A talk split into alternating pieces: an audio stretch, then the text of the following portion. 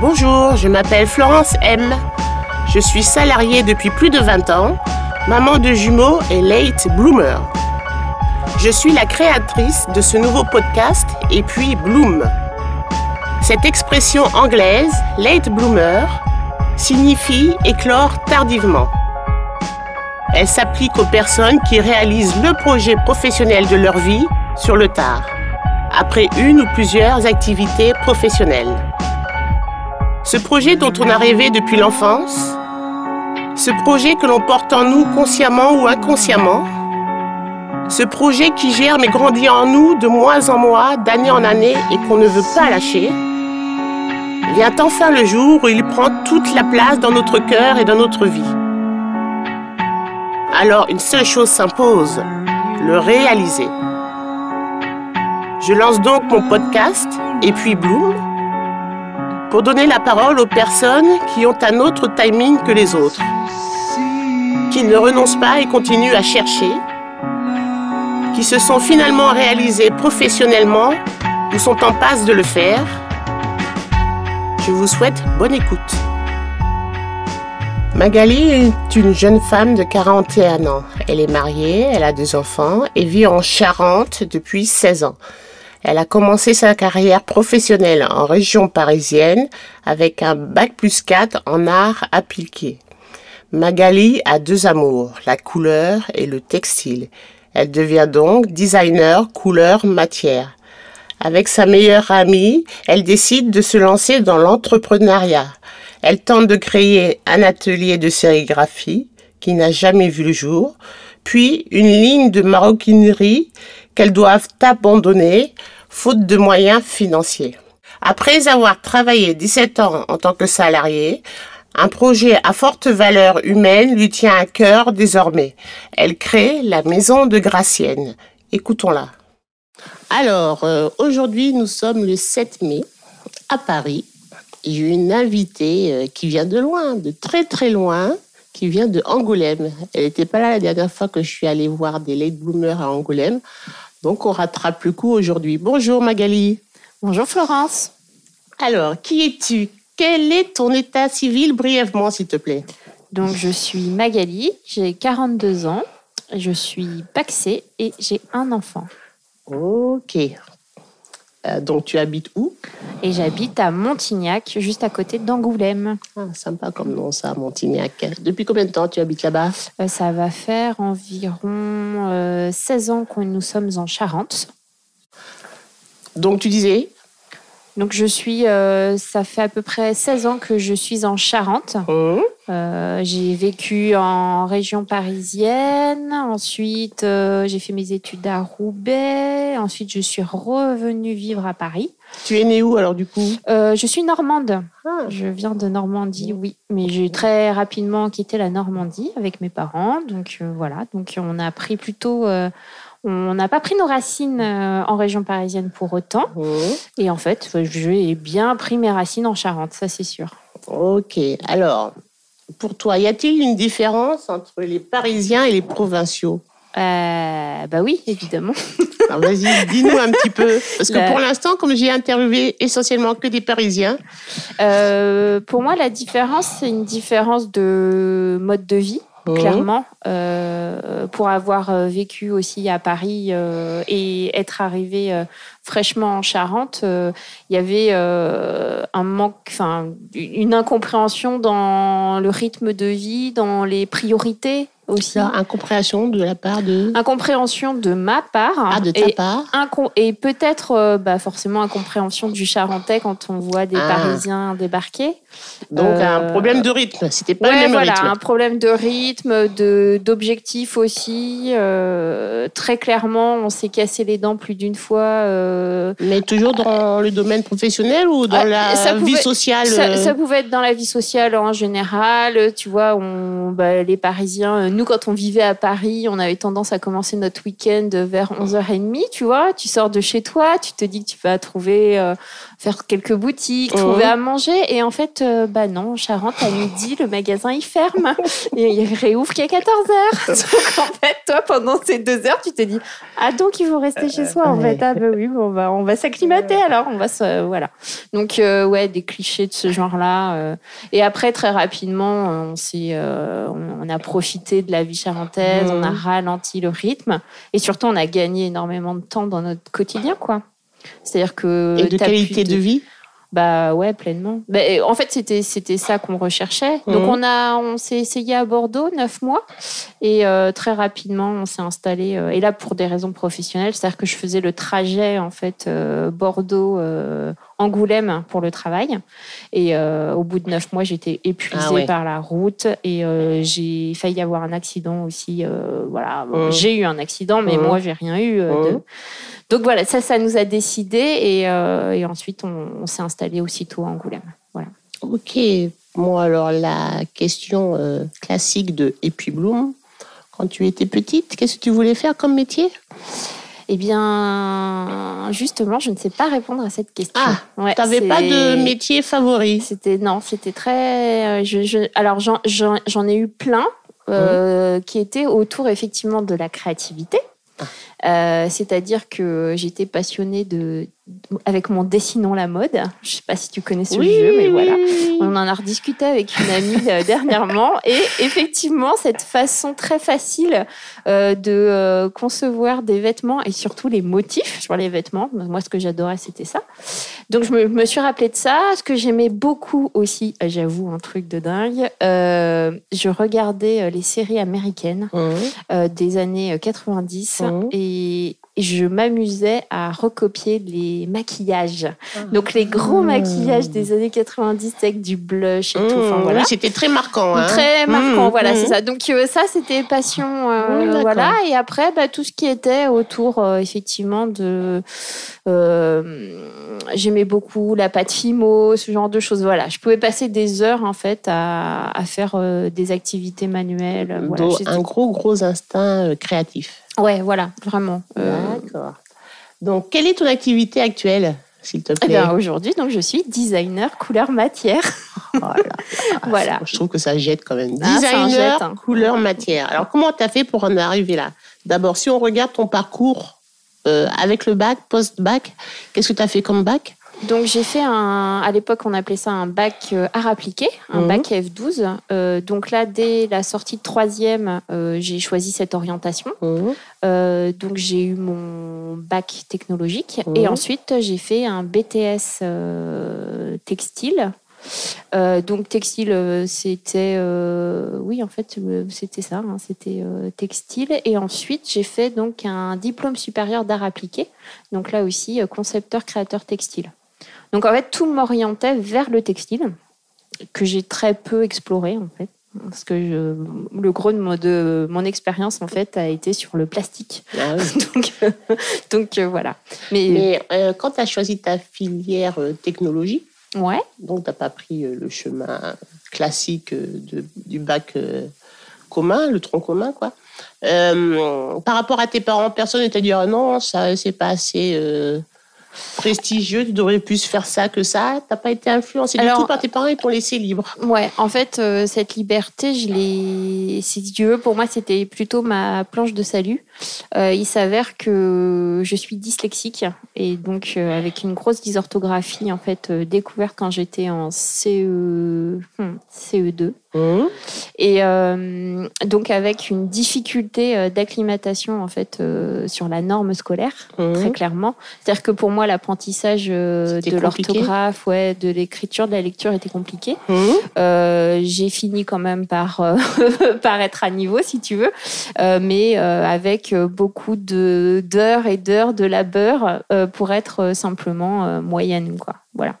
Donc rapidement aussi euh, au lycée, enfin au collège, mmh. euh, les profs euh, bah, renvoyaient plutôt à mes parents cette difficulté de me dire mais si Magali va en lycée classique, ça risque d'être compliqué pour elle. Qu'est-ce qui se mmh. passe? D'accord. Donc j'ai rencontré une psychologue scolaire quand mmh. j'étais en quatrième. Et on a travaillé ensemble. Et en fait, plutôt que de me dire tout ce que je pourrais pas faire, on s'est plutôt concentré sur tout ce que je pourrais faire. c'est bien. Exactement. Et donc la créativité est très vite arrivée. Et l'orientation s'est effectuée comme ça. Et, et, si tu veux, même au, au collège, le mmh. proviseur, lui, euh, ça l'enquiquinait en fait euh, que je puisse faire ça. Pour quelle ah raison, au final, j'ai jamais su. Il m'a convoqué, il a convoqué mes parents, il a essayé de nous dissuader. Ah bon Et au final, on a, enfin, mes parents ont dit, bah, c'est le choix de Magali, on le respecte et voilà. Ah, ça c'est marrant ça. Bon, alors donc tout le monde était bien d'accord pour que tu euh, ouais, voilà, empruntes cette voie technologique et voilà. Alors tout ça pour pour ouvrir sur un champ euh, créatif euh, par rapport à la matière, par rapport au textile. C'est ça, en On pourrait presque dire que tu as commencé une vraie histoire d'amour avec le, avec le textile alors. Raconte-nous. Euh, ben, en fait, c'était vraiment la création. donc, ce qui était bien déjà dans le parcours technologique, si tu veux, on tu pouvais explorer tous les métiers. Mhm. C'est-à-dire qu'on faisait de l'architecture, du design d'objets. Euh, et en fait, euh, je suis tombée en amour pour le mhm. textile. en fait, si tu veux, c'est vraiment ça. Mhm. C'est-à-dire que euh, j'ai découvert un champ infini. Et, et peut-être que pour moi, c'était une sorte d'abstraction. Ce qui est intéressant, c'était d'imaginer, explorer la plasticité, si tu veux, par l'abstraction. C'était, je ne sais pas comment l'exprimer. C'est-à-dire qu'un architecte, si tu veux, lui, va reproduire as des règles et des, normes au final, tu la perspective. Euh, donc, euh, et moi, tout d'un coup, ça, c'était quand même un certain formalisme. C'est-à-dire qu'il fallait, euh, c'est une norme, c'est des règles, il faut les mmh, suivre. Mmh. Que dans le textile, au final, à partir du moment où tu rendais quelque chose attractif, où tu mmh. pouvais répéter ou jouer sur, euh, enfin les règles pour moi étaient étaient moindres en tous les mmh. cas. Je, voilà, je me suis plus fondue plus dans de cette liberté alors? Pour moi, oui, il y en avait, il y en avait, mmh, beaucoup plus. Donc voilà, j'ai vraiment expérimenté ce champ. Et, euh, et, surtout, j'ai euh, ouais, euh, que ce soit à la fois le textile, habillement, la matière. Alors la matière parce que tu apprends des technologies. tu vois par exemple la sérigraphie. J'ai mhm. découvert vraiment la sérigraphie. Et Alors tu peux expliquer ce qu'est la sérigraphie Alors la sérigraphie? en fait c'est c'est l'art d'imprimer une image en passant de l'encre dans une dans une toile une toile tissée. Voilà. Donc un système de pochoir en fait qu'on a mhm. sur cette toile. Et, Donc c'est ça qui donne les motifs sur n'importe quel t-shirt ou chemise euh, voilà, oui, la mmh, sérigraphie. Mmh. Alors après, il y a plein de modes de sérigraphie mmh, euh, à plat euh, ou, en rotative ou enfin, voilà. Mais artisanalement, en tous les cas, oui, c'est au cadre à plat. Et donc, qu'est-ce que tu as qu'est-ce que tu as connu comme autre comme autre activité par rapport au textile? Atelier de sérigraphie, tu l'as dit. Quoi d'autre? Bah après, il y avait, euh, il y avait tout ce qui était euh, maille, tissage. Moi, c'est pas mhm. forcément, euh, c'était pas forcément mon mode d'expression vraiment privilégié. Donc, écoute. c'était essentiellement la. Ouais, ouais, moi, c'était essentiellement la sérigraphie, ouais. Donc, après ton bac, après ton bac plus 4, t'as fait après? Ouais, j'ai fait un bac plus 4, ouais. D'accord. Et après, il, Et donc, a fallu trouver un métier? Bah ouais, alors euh, je pense que j'avais du mal à me projeter, si tu veux, ensuite professionnellement. Euh, donc je me suis plutôt tentée à me dire, mais si on était entrepreneuse, donc avec une amie, on s'est mmh. lancé dans, dans, une aventure euh, en intégrant en fait un, un atelier qui mélangeait plusieurs disciplines d'artisanat d'art. Mmh. Donc il y avait des ébénistes, une costumière, euh, euh, des, serruriers qui travaillaient vraiment le métal en fait. Oh, Donc c'était une espèce de collectif. Ouais, c'est ça, un collectif, un collectif d'artisans. Et ça, c'était ici à Paris. c'était à Montreuil. Ouais, c'était à Mont... Ah, non, pardon, c'était à Pantin. Euh, après, j'ai été en colloque en fait avec certains d'entre eux à Montreuil, donc c'est pour ça en fait je retiens Montreuil, mais non c'était à Pantin. Euh, ça s'appelait la euh, Carabosse, ouais, l'atelier Carabosse. Et comment vous avez trouvé ce collectif? Eh ben en fait c'était un article par Radio Nova en fait à l'époque où mmh. on écoutait cette radio et mmh. on était tombé dessus en fait et, et c'est mon amie Clémentine en fait avec qui je m'étais vraiment associée aussi. Donc nous on voulait créer en fait. Donc Voilà. en créant, bah, Donc vous voilà. vouliez créer et en plus vous vouliez encore être un, un petit peu libre parce que vous vous êtes pas dit oh, on va se faire embaucher dans une grande entreprise et puis on va faire de la sérigraphie à. En non. fait, je crois qu'on voulait encore expérimenter, prolonger en fait euh, ces années d'études où, euh, où effectivement on est vous libre. êtes éclaté. Ouais, on s'est vraiment éclaté et on, on voulait se tenter. euh, voilà. Et je pense le que tout c'était pour ça. le tout. C'était prolonger. Mmh, prolonger, mmh, trouver mmh. un moyen. Alors, euh, bah, c'était de faire des petits boulots euh, pour assurer, euh, pour assurer le quotidien. Euh, dans et- ce collectif, à partir du moment où tu es artisan, tu peux rentrer. Il n'y avait pas de. C'est ouvert à tout le monde? Bah écoute, nous à l'époque, on avait dû quand même, euh, oui, candidater, euh, expr- enfin exprimer notre projet et Mmh, euh, quand ils même, nous ont ouais. dit ok, euh, venez quoi, ouais, ouais. Mmh. Je pense, je pense qu'en fait le, le profil qu'on avait les intéressait Mmh. et justement l'idée c'était quand même de monter un atelier de sérigraphie pour faire de la recherche textile et donc expérimenter aussi euh, tout ce qui était induction parce que nous ce qu'on voulait faire c'était euh, créer des matières pour le prêt-à-porter et, et vraiment le, la haute couture. Alors des matières, le c'est Alors les le matières c'était vraiment au prêt à utiliser pour créer les robes Exactement. et tout ça. D'accord. Sauf que nous, euh, bah, tu vois, on connaît effectivement plus le champ de la broderie, euh, vraiment euh, ce, ce savoir-faire-là. Mhm. Nous, on Mhm. voulait, on était déjà un peu plus alternatif dans le sens où c'était nous les, in- les inductions. Mmh. Euh, les inductions. alors, hein. les inductions, c'était euh, en fait, c'était créer des matières avec. euh, alors, en fait, c'est très chimique, hein, bien Ouais. sûr.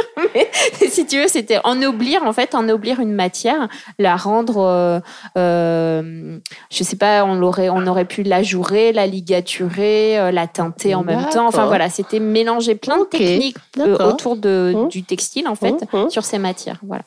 D'accord. Et alors, je pense que tu eu d'autres. euh, tu t'es essayé à d'autres choses, la maroquinerie. Euh, oui, parce que du coup, parallèlement, le temps que ce projet se fasse, euh, bah, ça allait pas assez vite pour nous. C'était très compliqué. On a eu des points de blocage en fait pour Et que cet atelier démarre. de l'argent. On gagnait pas d'argent Ouais, de toute voilà. façon, voilà.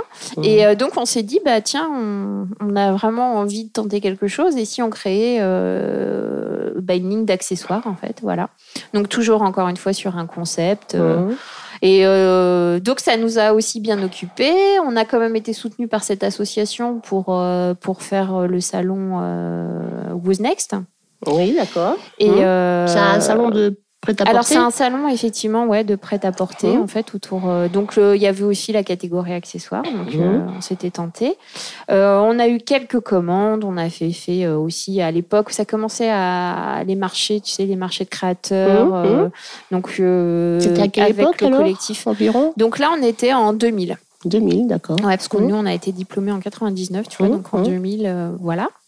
Et, euh, et puis, bah, très rapidement aussi, on a dû. euh, bah, Avorter le. truc. Ouais, en fait, on a, on a réalisé qu'on n'avait pas de. On manquait en tous les cas de, de crédibilité commerciale. Ouais, vous étiez tu trop vois. jeune peut-être aussi, Ouais, non puis on était surtout deux créatives. Ouais. Donc, Donc deux il manquait peut-être euh, Ouais, en fait, on avait un peu les. les- une patte un peu plus euh, commerciale et un ouais, peu ouais, plus. euh, et on avait vraiment besoin aussi de se faire euh, notre propre expérience Mhm. aussi plus, voilà, euh, Et, et puis aussi euh, financièrement, très Mhm. clairement, euh, Ouais. financièrement, on avait besoin euh, d'asseoir aussi euh, bah, le lancement dans la vie, quoi, Mhm. parce que c'est très difficile après euh, d'être autonome, euh, indépendant, quand on ne sait pas comment. Mais alors, quand on fait partie d'un collectif, le collectif ne nous paye pas. C'est juste un endroit pour se Exactement. En fait, on- s'agréger en tant que Ouais. artisan. Ouais. Bah, par pour- contre, je crois qu'à l'époque, on ne payait pas de loyer, tu vois. Donc Ah, là, c'était quand même intéressant. En tous les cas, c'était, ça nous permettait en fait d'avoir un lieu où expérimenter, Voilà. euh, d'être aussi euh, bah, entouré, Voilà, euh, de créer du lien, coin. voilà, Mhm. créer du lien, créer Mhm. des projets en commun. Mmh. Et effectivement, par contre, il aurait fallu que ce soit rémunérateur. Oui, c'est sûr. Mmh. Mais dans notre cas, c'était pas le cas. Donc mais- voilà, donc cette histoire a quand même ça. Donc au final, j'ai l'impression que ça a duré. euh, il s'est tellement passé plein de choses Ouais. dans un court, euh, un court moment que mhm. voilà, j'ai l'impression que c'était euh, une vie entière, mais non, ça a duré quelques mois. Je pense que ça a dû durer euh, neuf mois, tu vois. Et après, bah, très rapidement, on est rentré dans les rangs du salariat. Aïe. Enfin, pourquoi je dis aïe? en fin de compte, ça a été bien, si je me rappelle de ce que tu m'as dit. Non, bah après, voilà, euh, il y a eu une période de freelance. Après, il y a eu euh, voilà, des, expériences avec justement des jeunes créateurs euh, pour envisager voilà, des, collections, mmh. des collections textiles. Et ensuite, il y a eu effectivement ma première vraiment expérience dans un dans enfin non pas d'entrepreneuriat pour le coup de création de postes en fait au sein d'une entreprise de l'industrie automobile voilà D'accord. Et alors, euh, le, le, titre du job, c'était quoi là? Bah là, c'était euh, designer couleur matière. Ouais. Designer couleur matière aussi. Mm. D'accord. Alors, comment ça s'est passé ces années de salariat? Bah, Disons que. Bah, Est-ce que tu as continué à apprendre? Parce que manifestement, tu aimais bien tester. En, ouais, en euh, fait, si tu veux, je pense que je suis restée aussi longtemps parce que j'ai appris pendant, mm. pendant 16 ans, vraiment. Mm. Euh, j'ai créé effectivement mon poste. En fait, Alors, qu'est-ce qu'il fallait que tu fasses? Tu peux expliquer quel était ton job? euh, En fait, mon job, c'était euh, c'était de tout orienter en fait vers le design. C'était de comprendre le besoin du client, qui mmh. était un constructeur automobile, donc le service couleur matière en fait des constructeurs. Et à la fois d'un point de vue prospectif, c'est-à-dire comprendre vraiment les aspects qu'ils souhaitaient et parallèlement vraiment les assister en tant que chef de projet sur, euh, bah, sur les programmes euh, automobiles qui devaient sortir. Voilà. Mais alors donc tu as changé de matière première. Et là effectivement j'ai changé de matière première. Donc du coup pas de technique parce que c'était la sérigraphie. Mmh. Donc en fait le lien il est là, il est dans la technique. Mais si mmh. tu veux effectivement le, le... c'était pas du tout du textile, c'était du plastique. Et alors ça ça t'a pas fait peur? Tu as juste expérimenté d'autres choses et c'était toujours intéressant. Bizarrement, ça m'a pas fait peur. en fait, tu te dis euh, des fois, euh, des fois tes peurs sont vraiment pas où, pas où tu l'imagines. Non, en fait, ça m'a pas fait peur. Euh, ça m'a pas fait peur parce qu'en fait, on a, en fait, pour cette entreprise, c'était aussi euh, un apprentissage. C'est-à-dire mhm. que ce produit n'existait pas chez eux. Mhm. Et en fait, on est vraiment, souvent je dis, on est parti d'une feuille de plastique vierge. Et ben c'est mhm. ça, on est vraiment parti d'une feuille de plastique vierge. Et en fait, la technologie a été développée parallèlement qu'on développait les aspects et, euh, et notamment qu'on développait euh, la, les, les, caractéristiques aussi euh, du besoin des constructeurs. C'est-à-dire qu'en fait, une pièce plastique automobile mmh. doit répondre à des normes. Et, et pour ces, ces normes sont, peuvent être différentes d'un constructeur à l'autre. Donc on leur demande en fait de résister euh, à l'abrasion, à la rayure, mmh, euh, aux UV, mmh. à la mmh. crème solaire, enfin voilà. Donc si tu que ça soit du tout tout tout terrain quoi. Ouais exactement. non mais c'est vraiment ça en fait du tout terrain. Donc si tu veux, bah ça ça conditionnait aussi euh, les, les axes de design. C'est-à-dire qu'on pouvait pas non plus, il y a des choses qu'on ne pouvait pas faire. Donc fallait contourner, fallait trouver des astuces. Donc là en fait tu mets ta créativité en action tout le temps quoi. Donc voilà. Et après, donc remis aussi dans un processus industriel et commercial. C'est-à-dire que euh, la finalité, c'est quand même de vendre des pièces pour que euh, l'entreprise qui me qui m'employait euh, bah, gagne de l'argent. quoi. Ok, donc tout ça pendant 16 ans. Alors, qu'est-ce qui s'est passé au bout de la 16e année là? Ce qui s'est passé, c'est que ben, dans ma vie personnelle, en fait, mmh. C'est ouais, je dirais que je commençais moi à avoir euh, une perte une perte de sens en tous les cas dans ce que je faisais. Je, je, je pense que j'avais assez acquis en fait d'expérience. Mmh. et je me disais, mais à quoi bon, en fait? À quoi bon de faire des décors pour euh, une industrie? Euh, Enfin, peut-être que mes décors, en fait, il euh, n'y a pas trop d'utilité, ça n'empêchera mmh. pas la voiture de rouler, si tu veux. Donc, voilà, très bien. Et il y a eu le, en 2015, il y a eu le décès de ma maman. Mmh. et qui fut euh, quand même euh, vraiment très rapide, si tu mmh. veux. Et là, je me suis dit. Euh, Ça a été un mini électrochoc. Ouais, mini électrochoc. Là, mmh. c'était très clair. ok, donc en fait, on, vit, mais on vit pourquoi en fait? L'objectif, c'est quoi? Qu'est-ce qui, est, qu'est-ce qui est important pour moi en fait? Qu'est-ce que je souhaite vivre au quotidien? Et, et aussi, surtout, je me suis retrouvée donc aidante pour ma grand-mère alors pas que moi parce que euh, j'ai ma sœur aussi et surtout aussi mon papa. Enfin voilà, on est on est quand même une famille. On était une famille euh, assez proche et uni avec ma maman. Et sans ma maman, c'est resté. Alors attends, peut-être qu'on a été un tout petit peu vite. Quand tu étais dans cette entreprise, au début, tu étais à Villacoublay, mais après, tu as été mutée. Ah oui, alors j'ai, ouais, j'étais à Vélizy-Villacoublay, et ensuite, mmh. j'ai été donc mutée en Charente. Donc, voilà. Donc, où tu es maintenant encore. Où je suis maintenant, mmh. en fait. Voilà. Et donc, effectivement, mes parents, eux, habitaient en région parisienne. Mmh. Donc voilà, donc au décès de ma mère, euh, on, donc on encaisse le choc. Hein. Mmh, on se dit mmh. bon bah comment on fait, qu'est-ce que comment on s'organise? Mmh. Et très rapidement, euh, on s'est dit bah le projet de retraite en fait de ma mère était de descendre en Charente pour euh, pour nous rejoindre et donc profiter effectivement de cette douceur de vivre. et donc on a on s'est dit bah et si on maintenait ce projet? Par contre, euh, bah, avec, euh, avec ma grand-mère, avec mon père, et, et du coup, bah, ça serait quoi ce projet si c'était que eux deux? Donc très rapidement, on est arrivé sur un habitat partagé et, euh, et à partir de là, ben, on. Alors donc, toi, tu n'avais plus de boulot. Euh, alors moi, j'avais. non, en fait, euh, si tu veux, j'ai mené ce projet parallèlement. Ah, parallèlement. C'est-à-dire, ouais, en 2015, en fait, parallèlement, si tu veux, moi, je continuais mon activité professionnelle pour cette entreprise. Mais en même temps, tu cogitais par bah, rapport Je cogitais, c'est-à-dire que je vivais pleinement cette histoire familiale mmh. et. Et je pense que j'ai eu besoin, en tous les cas, de, de de transcender en tous les cas cet, événement mmh. et faire en sorte de lui donner un autre sens. Mmh. Et, là, j'ai pris, euh, j'ai pris les besoins de mon père, les besoins de ma grand-mère, et on en a fait un cahier des charges. Et à partir de là, j'ai cherché la maison euh, dans, euh, enfin, dans la zone géographique mmh définie par mon père, si tu veux. Et ensuite, bah, voilà, visiter, faire des reportings. Et, et, et très rapidement aussi, j'ai dit à mon père, bah, vas-y, viens, j'ai fait une sélection faut que tu me dises ce que tu en penses. Euh. Donc, le but du jeu, c'était de prolonger le souhait de ta maman d'aller de, d'aller en Charente pour sa retraite. Mmh. Malheureusement, elle est partie, mais tu as quand même exécuté ses volontés, entre guillemets, si on peut dire ça comme ça, avec ton papa et ta grand-mère. Voilà, c'est ça. Il fallait que vous euh, bah, il fallait qu'il puisse. En fait, on s'est dit, bah, quitte à descendre en Charente, est-ce qu'on pourrait, euh, par exemple, mutualiser, euh, mutualiser les charges, tu vois, tout mmh, bonnement. Mmh, mmh. Donc, acheter une maison, mais où chacun pourrait avoir son indépendance, tu vois, parce que ça, c'était un souhait, un souhait fort. Et au vu de leur caractère, ouais, je pense qu'il fallait maintenir ça. Et donc, trouver la, parfaite maison qui allait pouvoir répondre à, à, leurs besoins individuels, tout à fait. Donc, toi et ta sœur, vous êtes attelés à voilà. Donc, ma sœur a vraiment gérer elle toute la partie euh, à Paris parce qu'en mmh. fait elle, elle, était ici. Mmh. Donc elle, elle a vraiment géré, euh, si tu veux, la partie bah, organisation du déménagement, euh, vente de l'appartement de ma grand-mère parce que ma grand-mère était propriétaire, mmh. mon père était locataire, donc c'était moins moins compliqué si tu veux. Donc voilà, elle a géré toute cette partie-là et moi je m'occupais de, de l'arrivée à Angoulême. Voilà, exactement, de l'arrivée à Angoulême.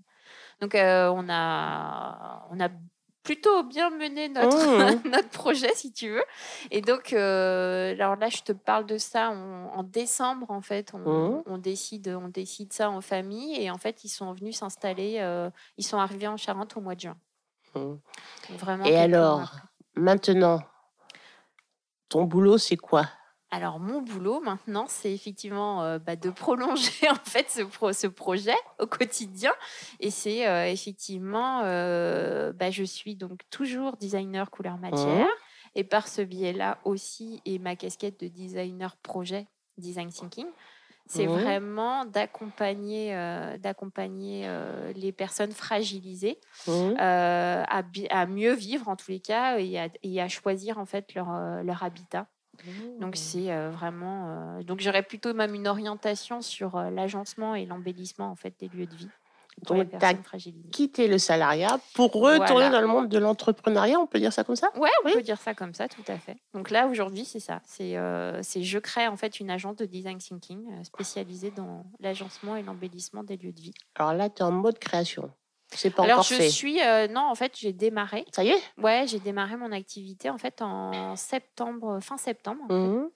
euh, j'ai, en fait, j'ai surtout expérimenté. C'est-à-dire que très clairement, euh, tu te rends compte que rien ne vaut l'expérimentation. Mmh. Ton mmh. expertise, de toute façon, ok, tu l'as, tes compétences, tu les as acquis au fur et à mesure. Mais en fait, ce que j'aime, c'est surtout ré- réinterroger à chaque fois. Chaque projet est vraiment unique Mhm. parce que c'est euh, le besoin de la personne qui le détermine et c'est de trouver la meilleure euh, réponse euh, qui va convenir à tout le monde en fait hein, et qui va surtout défendre les intérêts des personnes qui viennent à moi. quoi. Ok, alors, tu as créé ton entreprise récemment et en même temps, tu as créé un blog. Alors, le blog, c'était avant alors. Toujours avant, ouais. Ah, comment s'appelle ce blog? Donc c'est la maison de Gracienne, Gracienne étant. ma grand-mère. Ok. C'est et dans ça. ce blog, il sert à quoi ce blog Et en fait, ce blog, au départ, il servait surtout à parler de ce projet d'habitat. D'accord. Et très rapidement, je me suis rendu compte qu'il il servait surtout à parler euh, du statut d'aidant. Qu'est-ce que Mhm. c'est qu'un aidant? Mhm. Qu'est-ce que ça veut dire un aidant pour moi? Parce qu'en fait, je me suis aussi rendu compte que c'était aussi, euh, euh, tu vois, ma vision. euh, Il y a, pas, il y a de différentes définitions donc? Des aidants? Bah, Oui. Je pense qu'il y a autant de définitions d'aidants que de personnes. qui aident. D'accord. tu vois, qui Mhm. aident. C'est que là aussi, c'est un, monde qui s'est ouvert à moi. Je, je- Déjà, tu ne te rends jamais compte que tu es aidant. Mhm. C'est-à-dire que tu fais les choses naturellement parce que c'est ta Mhm. famille. Et puis un Mhm. jour, tu te réveilles et tu te dis Mais non, en fait, euh, en fait j'ai quand même un statut particulier là. Je, il se passe quelque chose euh, que, qui va bien au-delà du lien euh, tu vois, familial. Familial, ouais. Donc, c'est aussi de se dire bah, comment moi je veux le vivre ça? Enfin, qu'est-ce que j'ai décidé de prendre à ma charge en tous les cas Mhm. et qu'est-ce que je décide aussi de déléguer par exemple à des aidants professionnels? Mhm. Donc là, en fait, c'est voilà, mon blog, en fait, si tu veux, c'était ça. Et puis du coup, c'est ça aussi en tant qu'aidante pour une personne âgée, parce que ma grand-mère a aujourd'hui 87 ans, et c'est vraiment un lien. euh, donc je suis sa petite fille, et, et, et, et je dirais que mon objectif, c'est de rester sa petite fille. C'est-à-dire que tout ce que je décide de faire, même dans le projet, si tu veux, aujourd'hui le projet est fini, c'est super. Euh, moi, je continue à être une petite fille pour ma grand-mère. Mhm. Mhm. Donc, euh, j'essaye de minimiser un max euh, les relations un peu logistiques et autres, euh, même si au final, c'est aussi mon père qui me décharge beaucoup au quotidien. Voilà. Donc, on a, on a trouvé, on a trouvé en tous les cas ce, ce principe des danses. Alors, j'appelle ça les danses partagées, tu vois. Chacun, chacun fait ce qu'il peut, Mhm. comme il peut, Mhm. et à hauteur de ce qu'il veut s'investir. Voilà. Et donc, c'est grâce au blog, après que tu as un petit peu, comment on pourrait dire, vrillé, si on peut dire ça comme ça, pour Vriller, créer, ouais. En fait, si euh, tu veux, je, en fait, ces le- espaces de vivre ensemble pour les personnes fragilisées Ouais, en fait, si tu veux, j'ai euh, ben, quand je me suis retrouvée effectivement euh, hors salariat, euh, j'ai retrouvé ma liberté professionnelle. J'aime bien, j'aime bien cette expression. Euh, C'était de hum, euh, j'avais ce projet de blog, effectivement, et j'avais mes compétences. Et Mhm. l'idée, c'était de se dire, bon, bah, maintenant, euh, Qu'est-ce que je fais de tout ça Qu'est-ce que je fais de tout ça, en fait, voilà. Mhm. Et, euh, et donc, euh, sur Angoulême, en fait, on a eu l'opportunité euh, de participer à un programme qui s'appelle Émergence, organisé par les premières Nouvelles-Aquitaines pour les femmes ou pour les équipes mixtes. Et euh, là, pendant trois jours, en fait, tu, bah, tu mets ton idée, ou en tous les cas, tu essayes de pousser ton idée pour voir euh, ce que ça serait si Ouais, c'était un projet euh, entrepreneurial. Voilà, c'est ça. Et très rapidement, en fait, à la suite de ces trois jours, bah, oui, c'est Ah là où. Il y avait du euh, répondant, donc. Ouais, il y avait, il y c'était avait de la matière, ouais, c'est ça. C'est-à-dire que là, on te, enfin, c'est plutôt déstabilisant, hein, on te- on t'épargne rien, Oui. euh, notamment de te dire, bon, bah alors, euh, ok, euh, créer une entreprise, mais c'est aussi, c'est gagner de l'argent. Mhm, mhm. Donc, comment Alors, tu comment comptes tu gagner de l'argent voilà. C'est quoi ton business Oui, model Voilà, c'est ça. Voilà, donc très, très rapidement aussi, tu dis, ok, là, c'est, là, on rentre dans le dur, quoi. Mhm. Euh, voilà, donc euh, je dirais que j'ai décidé euh, d'avoir trois champs d'activité différents qui sont le médico-social, donc proposer mes services auprès d'établissements, euh, justement pour envisager des projets, des projets d'embellissement et pourquoi pas aussi de stimulation sensorielle, parce qu'en fait, euh, enfin, en fonction des établissements, Mhm. si tu veux, chaque établissement aussi euh, va avoir son besoin, mais tu te rends compte que bah, l'idée c'est de rendre compte de lieu de vie. Mhm. Et euh, un lieu de vie, bah, il est constitué aussi d'une ambiance euh, Mhm, avec tes mhm. objets. Enfin voilà, Mhm. on peut on peut projeter pas mal de choses, mais il y a aussi euh, donc j'ai fait une expérimentation dans une maison d'accueil spécialisée. Et là, en fait, tu te rends compte que l'environnement est aussi propice à, à stimuler la personne. Donc, elle peut le stimuler ou pas. C'est-à-dire que Mhm. parfois aussi, il faut arrêter la stimulation, il faut pouvoir en ressortir. Donc, euh, voilà, qu'est-ce que ça pourrait être si c'était un agencement? Qu'est-ce que ça pourrait être si c'était euh, un, un, un- un coin plus intime Mhm. pour la personne Enfin, voilà. Enfin, c'est, c'est Mais alors, tu es toute seule dans ton entreprise pour l'instant? Alors l'idée aussi, c'est que le design thinking, cette agence, c'est de travailler en équipe pluridisciplinaire. Mmh. Donc justement, j'en appelle, j'en- j'appelle en Ah, fait des corps de métier qui pourraient euh, qu'il travailler te avec moi. comme corps de métier? Bah, des ergothérapeutes, des psychomotriciens, des chercheurs, euh, des designers formes. Des chercheurs? Ouais, des chercheurs, parce qu'on peut tout à fait envisager en fait des programmes de recherche-action en fait euh, pour euh, pour mener euh, des avancées en fait, tu vois, essayer de voir des sociologues. Enfin, Ah. voilà, l'idée c'est vraiment de travailler en, en équipe pluridisciplinaire. Tout à fait. Eh bien. Et euh, donc, ça fait à peine un an que tu as créé ton entreprise, tu as ton blog, donc tu cherches aussi à travailler autour de gens, tu peux pas tout faire toute seule. Et comment tu vas faire pour euh, justement éviter les, les écueils de l'entrepreneuriat, sachant que tu l'as déjà été au début de ta carrière, mais tu étais jeune. Mais alors, comment tu vas Oui, essayer bah, pour je- te baquer, entre guillemets, pour essayer de... Bah déjà, euh, l'idée de me baquer, c'est euh, c'est d'intervenir dans le champ de la personne fragilisée. C'est-à-dire que si tu veux, euh, l'idée c'est vraiment de tourner les choses autour de ça. Si je dois faire une prestation pour une entreprise, bah idéalement, ça serait une entreprise qui aurait des besoins dans ce champ d'investigation, tu vois. Donc euh, voilà, c'est pour moi c'est déjà cette règle-là, c'est éviter de me disperser. Mhm. Parce qu'effectivement, euh, bah, tu te rends compte que quand tu es créatif, très vite, peux aller euh, loin, tu loin, peux loin. aller très loin. Et surtout, tu peux euh, switcher très facilement. Ouais. Euh, et moi, je sais que ça peut être, euh, ouais, ça peut être ma vulnérabilité, elle peut être ici. Donc euh, voilà, c'est d'être vraiment euh, super aligné entre mes valeurs et mon expertise. C'est-à-dire que je. Alors, on pourrait me dire aussi, mais Magali, sois plus souple, des fois. Oui, oui, Mhm. d'accord. Mais je sais qu'en fait, ça, c'est mes garde-fous que moi, je me mets en place euh, pour pouvoir Mhm. avancer. Quoi. Et tu arrives à gagner de l'argent ou pas encore?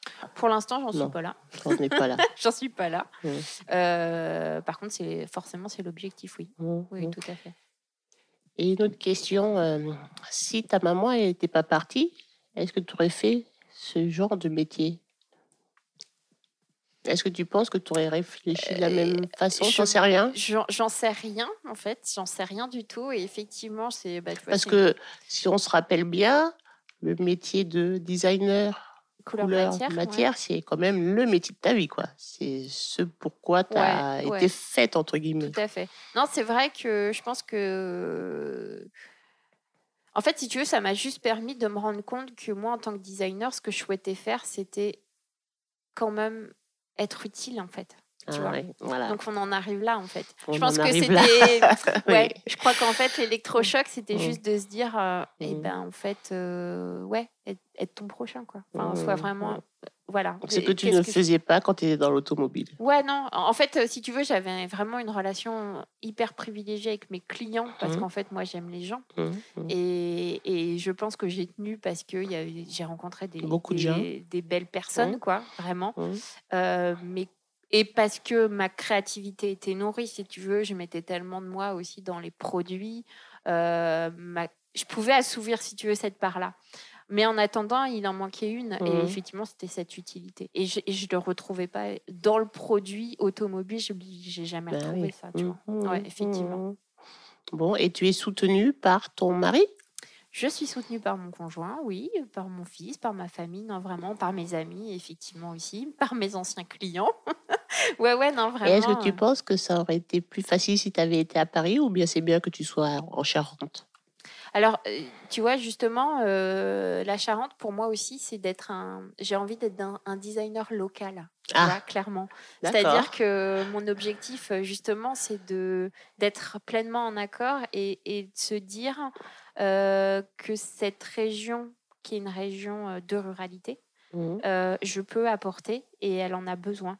Donc maintenant, euh, ça va pas être les mêmes règles, ça va pas être les mêmes codes. Donc créons euh, de la cohérence et de, enfin, de quoi a besoin cette région, euh, comment je fais pour travailler, comment je mets, je mets en avant les les institutions. Enfin voilà, tu mmh. vois, il y a vraiment une histoire de fédérer aussi localement mmh.